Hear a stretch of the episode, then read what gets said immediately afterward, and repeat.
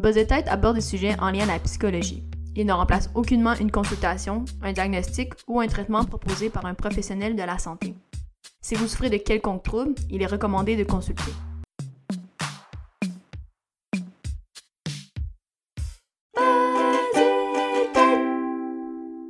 Salut tout le monde, j'espère que ça va bien. Je suis super contente de vous retrouver pour une troisième saison où euh, je suis seule à la barre de Buzz et Tête. Je pense que vous l'aviez déjà vu passer dans les nouvelles. On avait déjà annoncé le, départ euh, euh, de Sébastien. Mais donc voilà, donc je recommence une troisième saison. Très très contente d'être là. Et d'ailleurs, pour commencer la saison, je reçois Cassia Basile, qui est notre première, ma première invitée de, de l'autre côté de l'Atlantique, on va dire ça comme ça. Et donc Salut à toi, euh, Cassia. Salut. J'espère que ça va bien. Ça va très bien et toi? Oui, merci. Donc ça va, je pense qu'on s'est bien euh, arrangé là, avec le décalage horaire. Moi, de mon côté, il est quand même euh, midi. Mais toi, ça va, il est pas trop tard, là, je pense. Il est 6 heures du coup de l'après-midi. yes, super. Et donc, comme je disais, donc, je reçois Cassia Basile, qui est d'ailleurs sexologue et juriste doctorante. Donc, je trouve ça vraiment intéressant, ces deux, cette combinaison-là. Et elle va nous parler davantage, en fait, de son mémoire, qui est très récent, là, donc de 2021. Euh, donc euh, très très récent, et euh, qui se nomme en fait La prostitution à l'ère du numérique. Donc voilà, je te laisse la parole un peu, comment tu vas nous aborder tout ça? Ben, du coup, alors, je vais vous présenter un peu mon mémoire. Du coup, comme elle a dit, voilà, c'est la prostitution à l'ère du numérique. Alors, moi, en fait, mon mémoire, il est fait de trois parties. La première partie, je reviens un peu sur l'histoire de la prostitution et petit à petit, en fait, je vais expliquer l'actualité de la prostitution et notamment avec les moyens, du coup, les réseaux sociaux et Internet. Et je me suis vraiment focalisée, en fait, sur OnlyFans, qui était quand même le plus gros réseau actuellement de, pour ce type, du coup, de, de sujet. Et du coup, la deuxième partie, en fait, c'est mes entretiens. J'ai pu interroger, du coup, 47 personnes concernées, du coup, qui ont une activité sur OnlyFans. Et suite, du coup, à ma deuxième partie, en fait, je fais mon analyse des entretiens et mes recommandations du coup sur euh, comment en tant que sexologue et juriste on peut du coup euh, accompagner ces personnes si elles le souhaitent. Puis euh, juste, je, je, suis pas certaine, est-ce que tu l'avais mentionné, dans le fond ce sont des, des jeunes mineurs? Oui. Est-ce que ce sont exclusivement alors, officiellement, euh, il y en a peu qui me disent qu'elles sont mineures, mais euh, on suppose que sur OnlyFans, il y a beaucoup de mineurs concernés et que toutes les personnes que j'ai interrogées sont très jeunes, sont jeunes étudiantes, la plupart ont entre 18 et 21 ans. C'est j'allais dire, c'est drôle quand nous, on s'était euh, rencontrés, on, ben, rencontrés par Instagram, mais quand on s'est parlé, je t'avais fait, part que moi, je connais pas vraiment la plateforme OnlyFans et tout, donc je, quand même, là, je, suis intriguée de, cette partie-là, mais j'aimerais quand même, j'imagine qu'on va en venir, mais je serais quand même évidemment curieuse d'entendre parler évidemment plus tu as nommé ça dans, dans ton mémoire, la rétrospective sur l'histoire de la prostitution. Que ouais, je serais vraiment intriguée, intéressée d'en entendre parler euh, davantage. Bah, du coup, je vais un peu revenir sur l'histoire et je pense qu'en fait, c'est important du point de vue sociologique, historique et culturel de revenir sur l'histoire pour comprendre en fait l'actualité qui évidemment est en lien avec euh, toutes les périodes historiques qu'il y a eu sur le sujet. Donc, je pense qu'il est intéressant, c'est de partir, on va partir de l'Antiquité en fait. À l'Antiquité, la prostitution, ça n'avait pas du tout la même vision de la société, elle était même sacrée en fait. Et c'était une prostitution d'hospitalité et qui était en lien avec les temples. Donc, les euh, personnes, les femmes dans les temples recevaient des personnes, avaient des rapports sexuels avec eux qui étaient monnayés. Et c'était une première forme un peu de prostitution sacrée en fait en lien du coup avec la religion. Et petit à petit en fait avec la l'arrivée des commerces et des premières monnaies, il y a eu une désacralisation de la prostitution. Et notamment, du coup, au temps euh, de la Grèce euh, et euh, de la Rome antique, petit à petit, on est passé d'une prostitution qui était sacrée à une prostitution qui s'est désacralisée. Et c'est notamment avec l'arrivée, en fait, du rôle du mariage qui a mis dimension différente. En fait, il y avait une prostitution, enfin, des rapports sexuels qui étaient permis dans le cadre du mariage, et ce qui sortait du mariage était complètement désacralisé et interdit par les différentes religions. Ce qui est intéressant, c'est même si la religion ne permet pas vraiment les rapports hors cadre du mariage, quand même dans la Bible, il y a plusieurs, on évoque à plusieurs reprises en fait la prostitution. Et ce qui est intéressant au Moyen Âge, du coup, le rapport, le rapport biblique, c'est que euh, l'Église du coup euh, chrétienne va permettre la prostitution un peu pour canaliser euh, tout ce qui est la ferveur des hommes en fait, pour pas du coup qui qui les femmes qui sont mariées, on va leur permettre d'avoir des rapports en dehors avec d'autres femmes qui sont pas les femmes du cadre du marital. Coup, petit à petit, il va y avoir ce lien où on va permettre la prostitution et ce qui va complètement changer la donne, ça va être la mondialisation. Avec la mondialisation, en fait, il va y avoir des périodes un peu de traite humaine. Au niveau euh, mondial, on va voilà, faire venir les femmes de différents pays pour les prostituer. C'est là qu'il va y avoir des lois très très sévères à l'encontre des personnes, des travailleuses du sexe. Et que ça va être interdit dans la plupart des pays, qu'il va y avoir des conventions internationales qui vont interdire petit à petit en fait euh, la prostitution. Donc la période contemporaine, c'est intéressant de noter en fait, c'est aussi euh, notamment l'arrivée des maladies, la syphilis et le VIH qui va aussi poser un arrêt dans tout ce qui est les rapports sexuels depuis les années 90 et changer un peu la donne. Et qui va mettre un frein du coup à tout ce qui est travail du sexe aussi. Mais quand tu parles de frein, dans le sens, parce que j'imagine que ça n'a quand même pas totalement disparu, mais j'imagine qu'il y a eu comme un, ralentissement?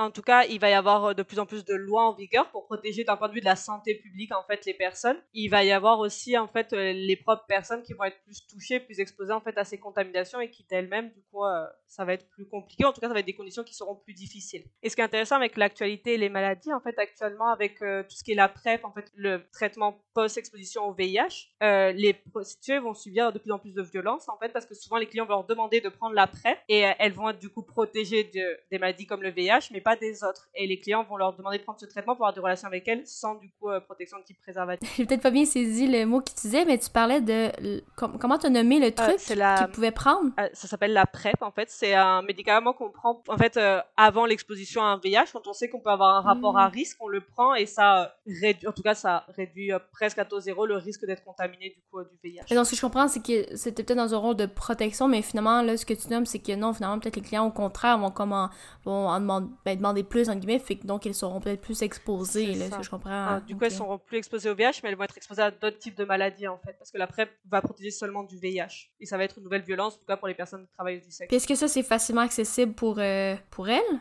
c'est un médicament qui est assez facilement euh, accessible, en tout cas en France. Après, euh, dans le reste du monde, je ne sais pas les législations sur ce type de médicament, mais en France, c'est assez accessible et normalement, c'est pour les personnes euh, qui sont dans une relation sentimentale ou sexuelle avec des personnes qui, sont, qui ont le VIH et qui sont séropositifs. Là, j'étais en train de me dire, je suis comme, ah, j'aurais peut-être dû poser ça avant, mais je me demandais qu'est-ce qui t'avait amené justement à t'intéresser, parce que, tu sais, euh, au courant de la, saison, je reçois quand même d'autres doctorants et tout, puis euh, effectivement, j'ai peut-être pas demandé, mais qu'est-ce qui t'a amené à t'intéresser justement à ce sujet-là, parce qu'on sait que quand même, euh, c'est un sujet d'habitude qui nous suit quand même pendant quelques temps, hein, qui, qui, nous habite et tout, donc qu'est-ce qui t'a amené toi là à t'intéresser à ça? Alors euh, après, moi j'ai toujours un attrait un peu pour ce qui était droit de l'humain. Donc j'ai en fait j'ai un master en droit de l'humain et je fais un doctorat du coup en droit international de l'humain. Et je travaille avec des mineurs. Et je me suis rendu compte qu'avec les mineurs en fait il y avait beaucoup de thématiques de violence sexuelle et notamment du coup de prostitution pour certains ou certaines mineurs. Mm. Et du coup j'étais euh, en contact avec beaucoup de publics concernés. Ça m'a motivé à, faire des recherches dessus et accompagner les personnes le mieux possible. Et je pense que ça peut être un choix, mais que c'est bien que les personnes soient totalement informées du point de vue de leurs droits, qu'est-ce qui va se passer, qu'est-ce qui est légal actuellement par rapport à la situation? Et du coup avoir les clés en main pour faire ce choix aussi. Ce que je comprends, dans le fond, c'est de peut-être justement de ta, de ta pratique, dans le fond, euh, ben, privée ou est-ce que ta pratique en tant que sexologue ma pratique, du coup, moi, je suis aussi juriste en fait dans la protection de l'enfance. Donc, euh, en tant que juriste, du coup, je travaille aussi avec des enfants et sur cette thématique aussi. Et le côté mhm. euh, sexologue, du coup, euh, je, je les accompagne aussi d'un point de vue thérapeutique sur tout ce qui est infraction, infraction sexuelle. Mhm. Wow, c'est vraiment, comme je disais, c'est quand même une, une belle combinaison, je pense, qui quand même a dû nécessiter quand même plusieurs années d'études. Mais, mais bon, mais si on revient justement à, à, à l'histoire, justement, de la prostitution, oui, alors je ne sais pas si tu as des questions par rapport euh, à certaines thématiques de l'histoire, ce que tu as lu et qui a pu t'intéresser du coup euh, une période historique. Pas une en particulier, je ne sais pas si on peut en détailler peut-être un peu plus, comme, comme tu souhaites. Est-ce que... Oui, on peut. Les gens, ils, posent quelles questions d'habitude? Y a-t-il une, une, une, une, époque plus charnière? Ouais? Alors, oui, ça me fait de résumer, du coup, euh, ben, avant ce qui est intéressant aussi, c'est que même si on revient très très loin à la préhistoire, en fait, chez les grands singes, il y avait déjà de la prostitution. Et ça, c'est intéressant de voir que même dans le règne animal, en fait, il y a déjà ces pratiques, donc euh, finalement, on n'invente rien.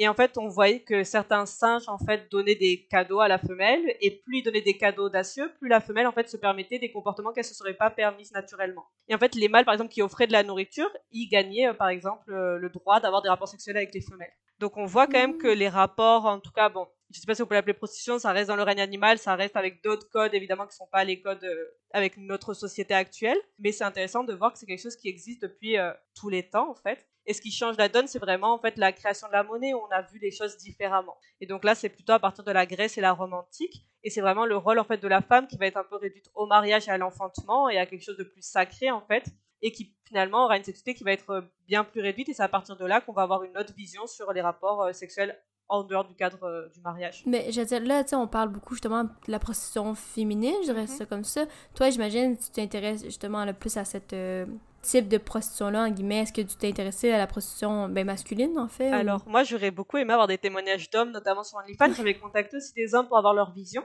Et j'ai vu que c'était, en tout cas, ceux que tu as interrogés, il y en a eu peu. Finalement, il y en a moins que les femmes. En termes de pourcentage, il y a quand même plus de femmes que d'hommes.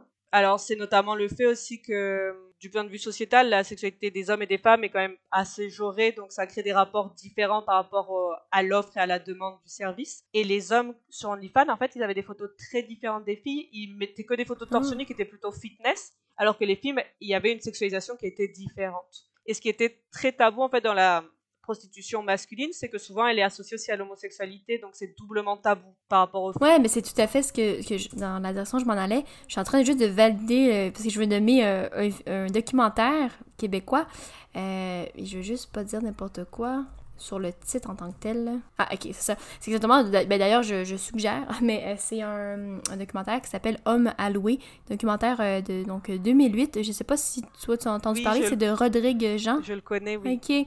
Donc voilà, puis oui, moi je l'avais écouté à, à, ce. À ce pas en 2008, mais je l'avais écouté par la suite. Puis effectivement, comme tu dis, le, euh, ouais, peut-être le rapport, peut-être plus d'homosexualité, donc rapport homosexuel, effectivement, est peut-être plus présent. Puis j'ai, en tout cas, je, bah, je m'écarte pas sujet, ça, reste en lien. Mais effectivement, je pense dans le documentaire, je trouve que ça traduisait bien, effectivement, les, les peut-être certaines différences dans la prostitution. Puis les autres, y allaient même, bon, ils parlaient par exemple de, par exemple, les bars de danseurs versus un bar de danseuses, par exemple.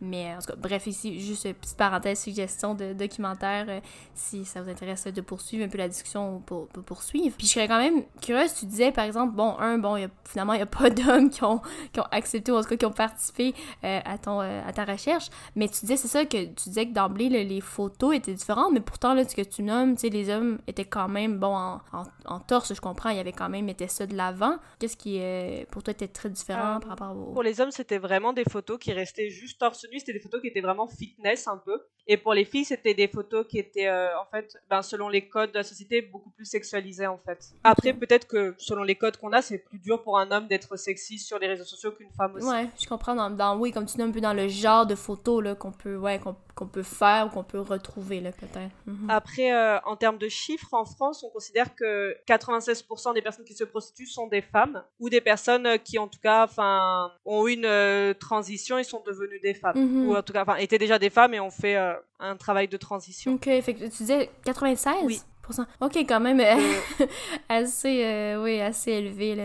Et on estime qu'il n'y a hmm. que 4% des hommes, et les hommes qui se prostituent, on estime qu'il n'y a pas de proxénète, contrairement aux femmes où la plupart, il y a un proxénète. Et ce qu'on voit sur OnlyFans par rapport au proxénétisme, il y a beaucoup de filles en fait qui se font repérer en dehors de la plateforme, et ça, c'est assez intéressant. Ou qui ont un petit ami derrière qui les, euh, comment dire, les encourage beaucoup dans ce travail et qui gagnent la moitié de leurs revenus pratiquement. justement, on, on, on, entre peut-être dans ce sujet, on parlait justement de OnlyFans, comme je disais, moi, je, bon, je connaissais pas ça.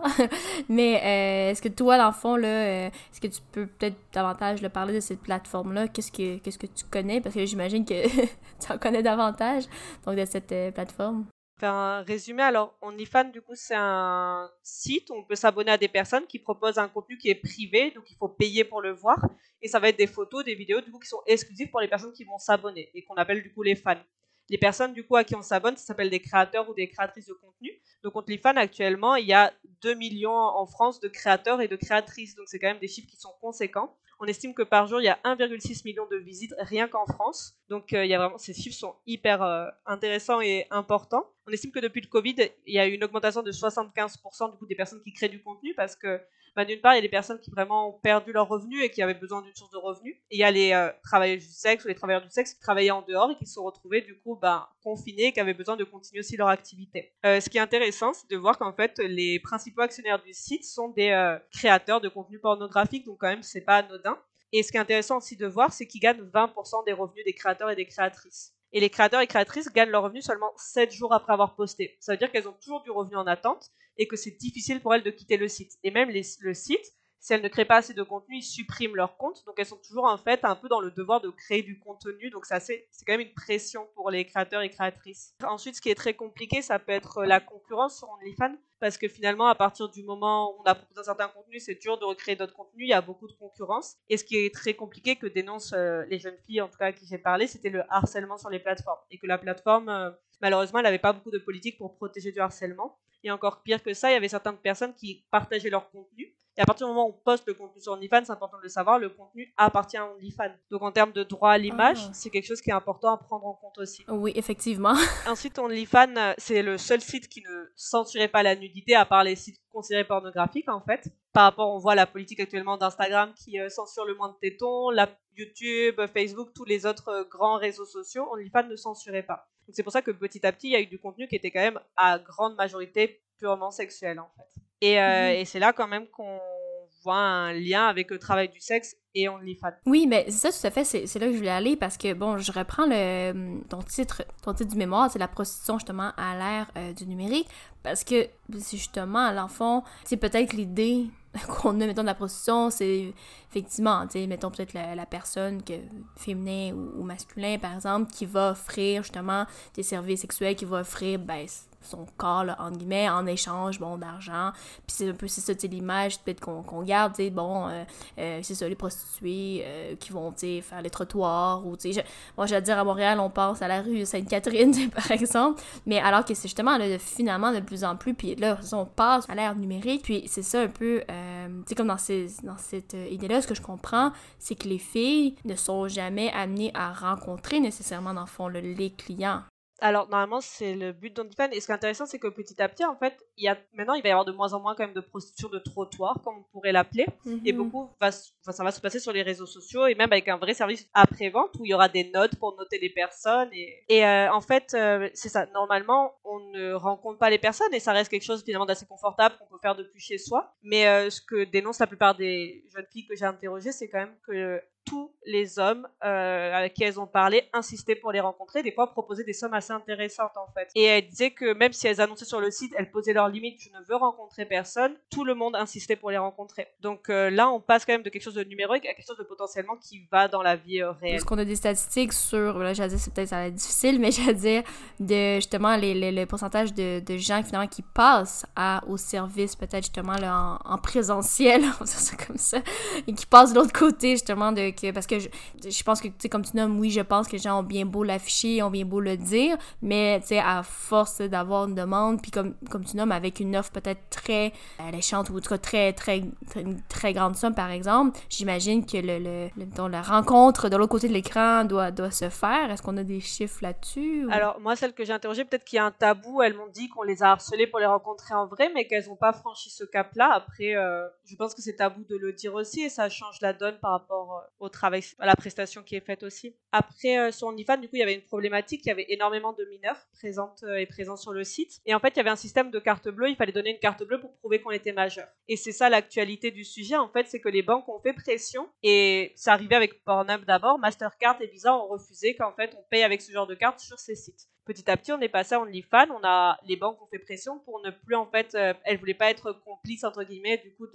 d'infractions sexuelles sur mineurs. Et c'est vrai que quand vu que c'est illégal, c'est dur de se positionner aussi euh, en France notamment. Et les banques euh, en tout cas ne voulaient pas être complices. Et du coup, euh, ça avait été annoncé qu'OnlyFans allait arrêter tout contenu qui était sexuel. Et c'était compliqué parce que l'énorme majorité du contenu sur OnlyFans est un contenu à caractère sexuel. Et après, il y a eu différentes pressions. Du coup, enfin les travailleurs du sexe ont, les travailleurs du sexe ont beaucoup milité. Finalement, ça va pas se faire. Mais c'est vrai que euh, ça a quand même été quelque chose euh, d'explosif. Et même par rapport à ces personnes qui travaillaient, les créateurs et les créatrices, elles ont hyper mal pris le fait euh, qu'elles aient été jugées comme ça, que OnlyFans enfin, avait accordé ça au début, donc elles se sont senties aussi jugées par la plateforme OnlyFans. Mais donc, tu tu, nommes depuis tout à l'heure, tu, tu, nommes quand même créateur, créa- créatrice de contenu, là, en- en- ça comme ça, mais bon, pour moi, qui, comme je dis, vraiment euh, ne connaît pas quel genre de... Ben, pas quel genre de contenu, mais en voulant dire, est-ce que...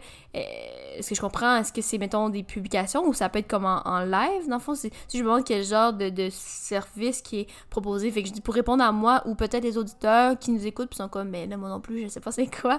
C'est juste de savoir est-ce, qu'on a, est-ce qu'il y a du contenu qui est live et donc euh, que les gens justement peuvent payer là, justement pour que la personne, je sais pas, là, fasse quelque chose en tant que tel ou au contraire on est non non dans du 1 à 1 Comment ça fonctionne? Alors, il y a le c'est comme un profil un peu Instagram ou comme un blog sur un autre site où il y a des vidéos et photos qu'on peut voir si on a payé mais le l'acheteur en fait, il peut demander d'autres prestations, notamment il peut en fait demander euh, des messages, hein, euh, des photos privées, des nudes ou des vidéos privées. Il peut payer plus pour avoir ce contenu, envoyer des cadeaux. Et ce que disent euh, les créatrices, elles disent qu'en fait, c'est ça demande en fait beaucoup plus de temps que ce qu'elles vont gagner parce qu'en fait, elles doivent parler, maintenir leurs elles doivent elles passent il y en a qui disent qu'elles dépensent beaucoup en chirurgie esthétique pour se maintenir genre esthétiquement enfin désirable entre guillemets ou qu'il y a une pression de la concurrence quand même. Fait donc ce que je comprends c'est ça, fait que c'est que la personne qui est, qui est là live, les gens vont regarder puis après ça, c'est une possibilité ben c'est ça d'offrir un cadeau, de, de continuer en individuel par exemple,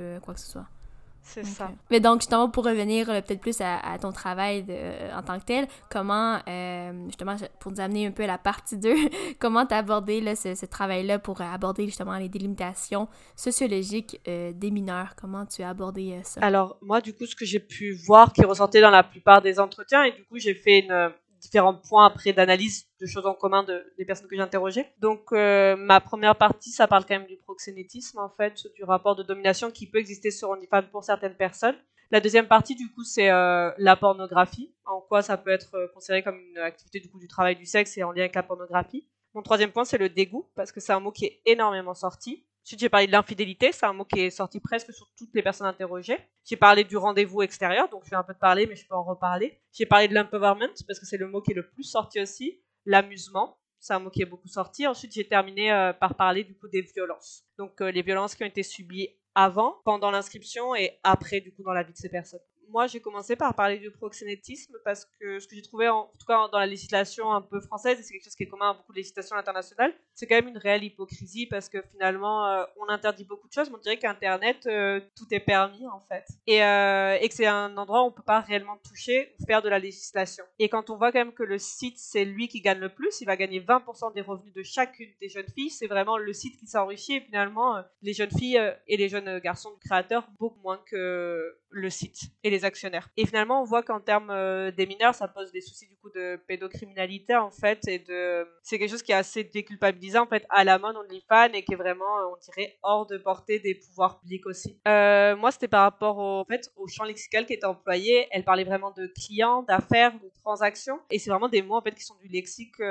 du enfin de la prostitution en tout cas à proprement parler, et des fois du proxénétisme. Des fois, elle disait qu'elle se faisait capter sur leur Instagram et qu'on leur proposait de fortes sommes pour s'inscrire mmh. sur OnlyFans et qu'elles avaient des fois des petits amis en fait qui euh, touchaient une partie de leurs revenus et qui les encourageaient dans cette activité. je fais juste une petite parenthèse parce que là tu, dis leur petit ami qui touchait une somme, on parle justement, on, imagine qu'on est dans le proxénétisme parce que tu sais pourquoi le petit ami toucherait une ben, somme légalement en tout cas ce travail-là? Il profitait des revenus, il habitait dans l'appartement qui était payé avec ses sommes et la vie euh, était euh, organisée avec ses. Et là, j'ai vu vraiment une, réelle différence entre les jeunes filles que j'interrogeais qui étaient du coup homosexuelles et les jeunes filles qui étaient hétérosexuelles. Euh, les jeunes filles qui étaient homosexuelles ont été vraiment beaucoup moins impactées par leur présence sur OnlyFans et dans leur couple que les jeunes filles qui étaient hétérosexuelles. Et il y avait un lien de domination qui était très différent du coup pour ces deux orientations sexuelles. Parce que finalement, euh, en ligne, les jeunes filles qui étaient homosexuelles, elles étaient bien moins impactées à la relation du coup, euh, qu'elles considéraient vraiment les personnes comme des clients en fait, et c'était tout. Les jeunes filles qui étaient hétérosexuelles, elles, elles, créaient en fait des rapports qui étaient, où elles disaient qu'elles s'attachaient ou que c'était dur et qu'elles sentaient qu'elles vivaient une domination de la part des clients. Alors que ça, alors qu'on ressent, elles ne ressentaient pas ça quand, quand elles-mêmes vivaient une, une relation homosexuelle. Oui, ouais, en fait, elles ne euh, vivaient pas les mêmes liens de dépendance affective par rapport aux mhm. clients. Ensuite, euh, moi, ce que j'ai mis du coup sur la deuxième partie, qui est la partie en lien avec la pornographie, j'ai fait un lien un peu entre prostitution et pornographie. Et ça, peut-être que peu de gens le savent, mais en fait, l'étymologie de pornographie, c'est des films faits par des graphismes faits par des prostituées. Donc, à la base, dans l'étymologie et dans l'histoire, la pornographie, c'était euh, quelque chose qui était fabriqué par les prostituées. Et c'est là qu'on voit que les deux travails du sexe, en fait, ils sont très liés. Et petit à petit, on voit qu'il y a vraiment eu des liens, en fait, entre euh, prostitution et pornographie et que les personnes qui quittaient les milieux pornographiques, finalement, faisaient après de la prostitution parce qu'il y avait une, réelle discrimination à l'embauche quand on sortait de ces milieux-là aussi. Et là, c'est là que j'ai trouvé ça super intéressant, ce qu'une euh, jeune fille m'a dit dans son témoignage. Elle dit qu'en fait, il y a tellement d'hommes qui regardent ses contenus et qui disent qu'ils sortiraient jamais avec une fille qui fait du contenu OnlyFans alors que c'est les premiers aussi à en profiter. Et il y a plein de mecs qui vont pas l'embaucher alors que c'est les premiers qui ont profité de ses contenus. Et euh, elle dit c'est drôle tout les nombres de mecs qui disent je sortirai pas avec une fille qui fait OnlyFans, comme si moi j'avais envie de sortir avec eux quand ils disent ça. Intéressant ce, rapport-là, peut-être, j'allais dire plutôt au niveau des, hommes, mais je pense qu'on pourra en, on pourra en reparler davantage, ouais. Mon autre partie, c'est sur le sentiment de dégoût, parce que c'est un mot qui est vraiment sorti souvent. Les filles disaient, euh, je les trouve dégueulasses, euh, je trouve que c'est sale. Euh. et là, on a vu que quand même, il y avait un impact euh, d'OnlyFans sur leur vie sexuelle à elles personnelle. Et elle disait que vraiment, elle créait une dissociation. Elles avaient besoin de se créer un alter ego sur le site, mais qu'il fallait absolument qu'elles dissocient pour continuer d'avoir une vie sexuelle épanouissante et du coup, sans l'idée de dégoût. Ensuite, il y a le lien à l'infidélité. Donc, euh, toutes, elles disent quand même qu'elles ont une image de l'homme qui est hyper dégradée parce que la plupart des hommes qui leur parlent, en fait, sont en couple. Et la plupart leur disent, par exemple, euh, j'ai plus de désir pour ma copine euh, et, du coup, c'est pour ça que je viens te parler et ça m'excite de savoir que je te parle alors que je suis en couple. Et du coup, ça a eu vraiment un impact sur leur vision, en fait, de l'infidélité et des couples. Ensuite, du coup, là, j'en ai déjà parlé un peu, mais c'est tout ce qui est rendez-vous, du coup, en dehors. Et même si elles posent leurs limites, en fait, en permanence, systématiquement, les gens vont essayer de rompre leurs limites en leur proposant des rendez-vous, du coup, en dehors des sites. Euh, ensuite, ben, là, on va partir sur des côtés un peu plus positifs, du coup, ce qui est quand même sorti souvent. c'est l'empowerment. Du coup, la plupart ont dit quand même que ça a été une prise de pouvoir, qu'elles ont senti que c'était elles qui géraient leur sexualité, que de toute façon, dans la société, elles étaient en tant que femmes déjà abusées, que là, elles reprenaient le contrôle de ça et elles tarifaient. Et, euh, pour elles, c'était vraiment une façon de gagner de l'argent avec ça et de s'épanouir sexuellement. Et du coup, elles disaient qu'elles se sentaient plus légitimes, qu'elles euh, perdaient leur tabou petit à petit, qu'elles avaient de l'attention, qu'elles se sentaient désirables. Donc ça, c'était toute la partie où elles ont quand même dit beaucoup de choses positives. Ensuite, euh, ce qui sort, c'est le mot amusement. Donc il y a vraiment un champ lexical de l'amusement. La plupart disent que c'est plaisant, c'est divertissant, c'est fun, c'est libérateur, euh, c'est surprenant, excitant, et que ça leur donne vraiment confiance en elles. Et du coup, elles disent beaucoup qu'elles se sont créées un personnage en fait de choses qu'elles ne savaient pas faire dans leur sexualité, que ça leur a permis en fait de vivre des choses qu'elles n'auraient pas vécues si elles étaient restées euh, sans cet alter ego dans leur vie sexuelle personnelle. Après, elles disent euh, qu'elles jouent aussi des personnes, qu'elles sentent que du coup elles, elles, peuvent manipuler des gens, qu'elles jouent un rôle et que ça leur plaît de faire ça. Ok. Je trouve ça quand même intéressant, le, je sais pas si c'est le bon mot, mais on dirait le, le contraste entre les effets positifs que, que tu nommes et quand même ce, qu'elle, ce, ce que tu nommais avant, parce que moi j'ai quand même retenu ben, l'idée de, de dégoût là, quand même, qui, juste pour être sûr, ce que je comprends, c'était pas un dégoût envers elle-même, c'est un dégoût justement plus envers les, ben, les, les, clients ou justement les gens qui regardent. Ok, c'est ça. Mais, euh, mais donc voilà, puis je trouve ça quand même euh, quand je dis le contraste, parce que tu sais, il me semble que tu nommais que, bon, certaines, peut-être justement, disaient que ça avait euh, au contraire, justement, apporté des euh, changements ou des difficultés au niveau de leur propre vie sexuelle, alors que là, puis il y, a quand même cette idée-là aussi, peut-être au contraire, non, de, certaines ben, affirmations, de jouer un rôle, quoi que ce soit. Fait que j'imagine, c'est peut-être, ben, est-ce que, est -ce que tu voyais ça au sein des mêmes témoignages ou ça, ça, me surprendrait pas non plus? Oui, des fois, c'est au sein des mêmes témoignages. donc, c'était intéressant, en fait, comment finalement, de ce dégoût, elle crée quand même quelque chose qui était positif. Après, euh, bah, de notion de psychologie, quand même, il y a tout ce qui est la mémoire traumatique, donc c'est assez intéressant parce que on arrive à la partie violence, et je dirais que les trois quarts des filles que j'ai interrogées sont victimes ont été victimes de violences sexuelles avant leur inscription sur OnlyFans. Et du coup, elles disent aussi que l'écran, ça a été une protection pour elles. Elles continuent d'avoir des relations sexuelles, mais de manière en fait très protégée, très safe en restant chez elles. Et qu'elles disaient que du coup, c'était une manière aussi de faire payer aux hommes ce qu'elles avaient vécu. Et euh, ce qui est intéressant en fait, c'est que les violences, elles ont eu lieu avant sur la plateforme, mais en fait, elles ont continué quand elles étaient sur la plateforme parce que certaines ont vécu aussi des violences sur la plateforme, elles se sont fait harceler, euh, elles ont vécu des choses, des gens qui ne respectaient pas leurs limites en demandant des rendez-vous. Et ensuite, euh, eh ben, il y en a qui disent qu'elles arrêtent OnlyFans et qu'elles vivent des violences après parce qu'elles sont discriminées. On ne veut pas les, elles vivent de la discrimination à l'embauche. Elles ont du mal à retrouver du coup des petits amis. Donc il y a quand même cette idée de violence un peu tout au long de leur parcours quand même. Puis euh, juste pour être sûr, quand tu parlais de violence, est-ce que c'est quelque chose que tu avais retrouvé au sein de majorité de, de tes euh, participants? Je parle avant l'inscription d'OnlyFans. Oui, je dirais que les 90% des jeunes filles que j'ai interrogées me disent qu'elles sont victimes de violences sexuelles avant leur Ah, mais c'est peut-être là d'abord, parce que j'avoue que j'avais oublié cet, élément-là. Mais effectivement, là, peut-être là, je vois plus, justement, comme on nommait, le, contraste qui peut, euh, qui peut très bien se retrouver chez une même, euh, une même euh, personne. Mais d'accord, ouais, c'est là de, de, violence sexuelle, puis qui, dans le fond, comme tu nommes, va peut se, se perpétuer, finalement, même en étant sur, sur la plateforme. Et en fait, après, évidemment qu'il y a des personnes qui peuvent être sur OnlyFans, très bien le vivre et ne jamais avoir été victime de violence. Ça reste les statistiques par rapport aux 47 mhm. personnes que j'ai interrogées moi. Mhm. Après, du coup, les mots quand même qui sortent et qui font peur. Donc, elles disent qu'elles voient les, les personnes acheteurs comme nuisibles, effrayants. Elles ont de la haine pour eux. Euh, elles disent que sans argent, elles ne leur parleraient jamais. Du coup, euh, oui, tu as une question, vas-y. On me disait, c'est sûr que bon, dans ce rapport-là, effectivement, elles n'ont pas, bon, finalement, de contact direct, comme on dit, bon, à part vraiment si elle continue à l'extérieur de ça. Mais c'est ça que je trouve aussi, euh, bon, je sais pas si c'est le bon mot, mais fascinant dans le sens que, comme, on disait, bon, la, la prostitution, mettons, de trottoir, bon, comme on, peut-être on l'entendait avant, il y avait quand même, c'est ça, le, le, le client ou la cliente, était là aussi. Finalement, les deux étaient dans une relation.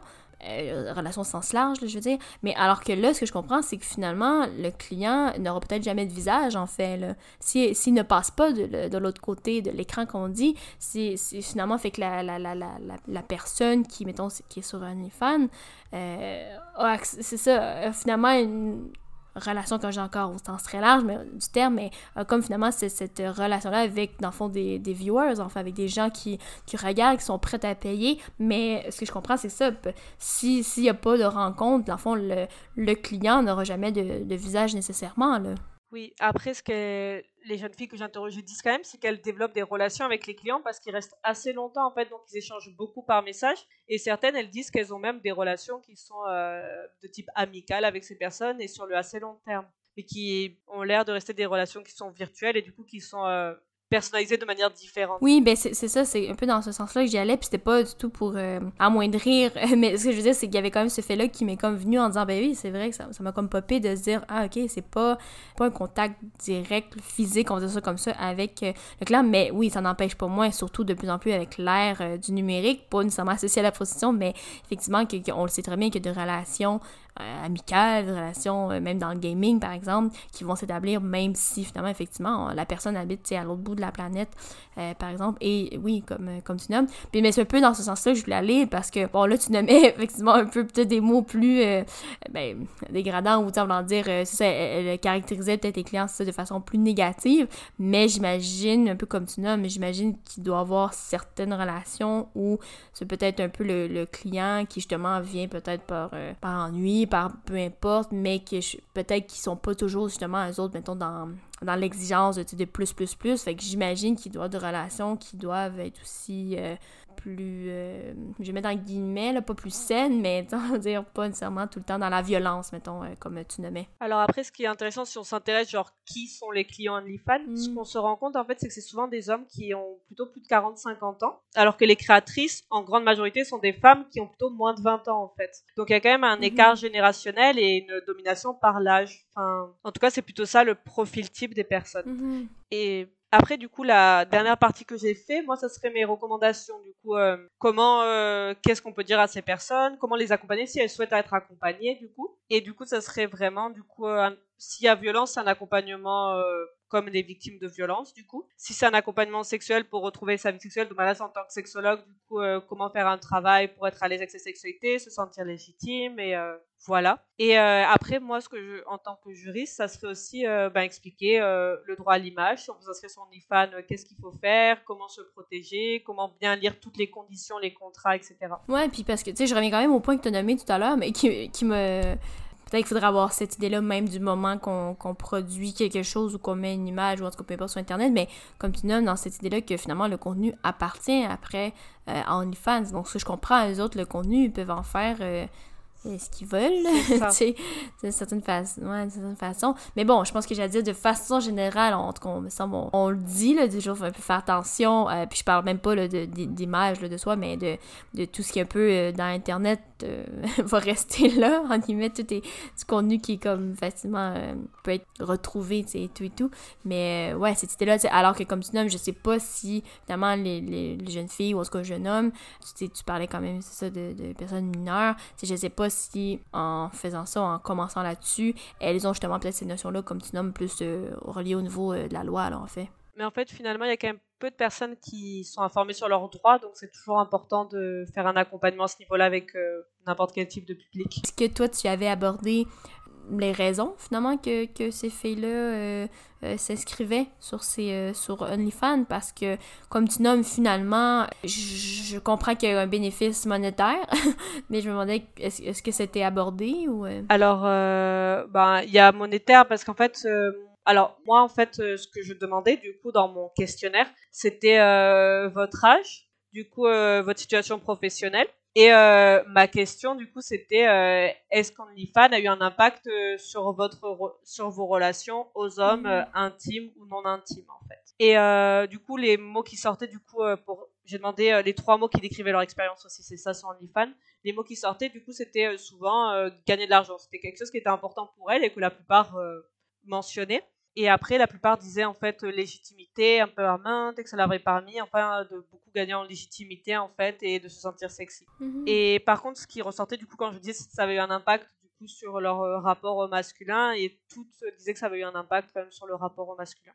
Parce qu'en fait, euh, bah, la plupart des acheteurs de contenu étaient des hommes du coup. Et des fois, j'ai demandé s'il y avait euh, des femmes qui achetaient des contenus. En fait, c'était pratiquement inexistant. Euh, tu sais, on en parlait tout à l'heure, finalement, bon, il n'y a, pas d'hommes qui ont, ben, je veux dire d'hommes euh, qui ont participé à, ton étude, mais euh, je sais pas, j'imagine, oui, le rapport, comme on dit, homosexuel, mais euh, on pourrait peut-être voir peut-être un, un, effet inverse, j'imagine, peut-être au niveau de, de pages, par exemple, masculines. Là, j'imagine qu'il peut-être qu'il y aurait quand même un taux peut-être plus élevé de femmes.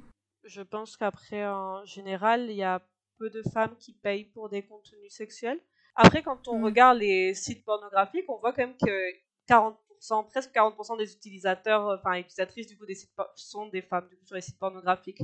Donc les femmes font quand même partie euh, des personnes qui consomment du contenu pornographique et on a tendance à l'oublier aussi et c'est assez invisibilisé. Après, comme on dit, peut-être que c'est tellement tabou pour les femmes d'acheter du contenu qu'il y a des faux profils aussi. Ça, on peut jamais être sûr à 100% sur Internet. Mm-hmm. Ouais, non, tout à fait, tout à fait. Puis, tu sais, j'en reviens, euh, parce que je posais ma question sur les raisons de s'inscrire, puis tu as quand même nommé, tu leur avais demandé finalement quelle était, quelles étaient ben, quelle était leur profession. Oui. Ou en tout cas, et puis ben là, j'imagine, vu qu'ils étaient mineurs, elles étaient soit aux études ou... En fait, quand j'ai demandé ça, c'était pour savoir l'âge. Il faut savoir qu'il n'y a aucune fille presque qui dit d'elle-même qu'elle est mineure parce que sur OnlyFans, euh, en plus, euh, ben, je suis juriste, peut-être qu'elles avaient peur. Et c'est pour ça que je demandais. Du coup, la plupart disaient étudiante. Et quand la personne me disait étudiante, souvent j'insinuais. Et en plus, quand je voyais les photos, c'était quand même des filles qui avaient l'air très très jeunes. Je pense que certaines avaient même 14 euh, ou 13 ans. Ok, ouais, on parle pas de mineurs euh, 17 ans. on parle de. ouais, ok. Ok, ok. Mais donc, ouais, fait qu'elle disait qu'elles étaient étudiantes. Et après, il y a quand même en termes sociologiques, un intérêt pour tout ce qui est en fait la nouveauté et la jeunesse, parce que finalement, euh, en termes de domination un peu masculine, c'est des jeunes femmes qu'on peut initier, qui sont nouvelles, qui sont non utilisées entre guillemets. Et euh, quand on voit les mots les plus recherchés en pornographie, c'est teen, donc c'est vraiment les adolescentes qui intéressent, et les très jeunes adolescentes. Et du coup, sur OnlyFans, les contenus euh, de personnes qui ont l'air adolescentes vendent beaucoup plus. Ouais, ben oui, c'est un peu dans ce sens-là, effectivement. tantôt, on parlait euh, proxénétisme, mais j'imagine que c'est comme un, un bassin où il serait facile de recruter euh, de, jeunes filles pour d'autres contenus, pour d'autres services aussi, là, dans, dans, ce que, dans ce que tu nommes, effectivement. Là. En plus, elles ont, ben, leur, image, elles se vendent déjà, en guillemets. On a un accès, là assez moins facile. Ensuite, ce qui est intéressant, c'est que la plupart aussi se définissaient comme dominatrices. Donc ça, c'était quelque chose qui était intéressant dans le rapport d'empowerment et de reprise de pouvoir. Dans mettons, cette page-là, je sais pas, est-ce que vous avez parlé de revenus? On parle de quel revenu qui est, mettons, possible de faire. Après, je sais qu'il y a bien de, de, de, de latitude et tout, mais est-ce que c'est quelque chose, un sujet qui avait été abordé? Oui. Alors moi, j'ai demandé en termes de revenus. Il y a des jeunes femmes qui gagnaient très peu. Donc euh, il y a quand même, euh, il faut savoir qu'il y a beaucoup de femmes qui gagnent peu. Il y avait des jeunes filles en fait qui étaient déjà connues sur les réseaux sociaux et qui avaient partagé leur page, mais qui avaient déjà des centaines de milliers d'abonnés et qui ont fait 10 000 euros en une semaine par exemple. Donc ça dépendait aussi de comment les jeunes filles s'étaient vendues aussi sur d'autres réseaux sociaux. Elles se faisaient déjà connaître sur Twitter, sur Instagram, sur TikTok. Et suite à ça, quand elles partageaient leur lien, qu'elles étaient déjà connues, là, elles gagnaient beaucoup d'argent. Ouais, effectivement, c'est vrai que ça, on n'a pas nécessairement beaucoup abordé, mais oui, comme tu dis, je pense que oui, c'était soit des, filles qui déjà étaient populaires, ou en tout cas avaient euh, un nombre, grand nombre d'abonnés, c'est ça, comme tu dis, sur d'autres plateformes, sur, euh, ouais, TikTok, j'imagine, YouTube, Instagram, j'imagine beaucoup. Euh, je dis peut-être moins Facebook maintenant. on dirait que ce qui est plus à la bonne, c'est comme Instagram, là, ces temps-ci. Mais euh, donc, oui, effectivement, puis quasiment, elles peuvent, elles peuvent publiciser ça sur ces pages-là, puis dans le fond, d'avoir en fond, que, que, que, ceux qui les suivent, ben, ils ont, pour avoir cet accès-là, dans le fond, cette possibilité-là de la suivre, par exemple, sur euh, OnlyFans, OnlyFans pardon, ou sur notre plateforme. Ah oui, ce qu'elle disait aussi, c'est qu'en termes de temps, c'était extrêmement délétère parce que finalement, elle travaillait énormément par rapport au moment où ils étaient payés parce qu'en fait, il fallait retoucher les photos, il fallait se prendre en photo, il fallait acheter des tenues, il fallait se maquiller, il fallait parler aux fans, il fallait maintenir, enfin, mhm. se faire connaître sur les réseaux sociaux, c'était vraiment un métier à plein temps et finalement, c'était peu payé par rapport au temps qu'elles y passaient réellement. Mais c'est ça d'abord, c'est quand même curieux, on y revient quasiment un peu à la, raison, je dis la raison de s'inscrire, mais dans le fond, finalement, quelles étaient peut-être les raisons qui, qu'elle faisait qu'elle restait là-dedans? Parce que là, je sais pas, OnlyFans, c'est quand même récent, là. C'est la plateforme ouverte en... Alors, c'est plus ancien que ça. Je sais pas exactement l'année, mais c'est vrai que ça a pris un essor vraiment avec le Covid, en hmm. fait. C'était pas si connu que ça avant. Du coup, elles y restaient ben, pour des raisons financières. Mais euh, et c'est ça que j'expliquais, c'est qu'en fait les revenus on les touche 7 jours après avoir posté, donc elles avaient toujours du revenu en attente, donc c'était dur de partir de la plateforme. Quand on partait, on savait qu'il y avait des revenus de 7 jours avant qu'on n'allait pas toucher. Ouais, ça c'est pas, euh, ça c'est pas très légal de faire ça. En termes euh, de droit du travail, ça pose vraiment des questions et en fait on pourrait vraiment voir qu'il y a un vrai lien de subordination comme dans les contrats de travail et que ça respecte pas en fait le droit du travail.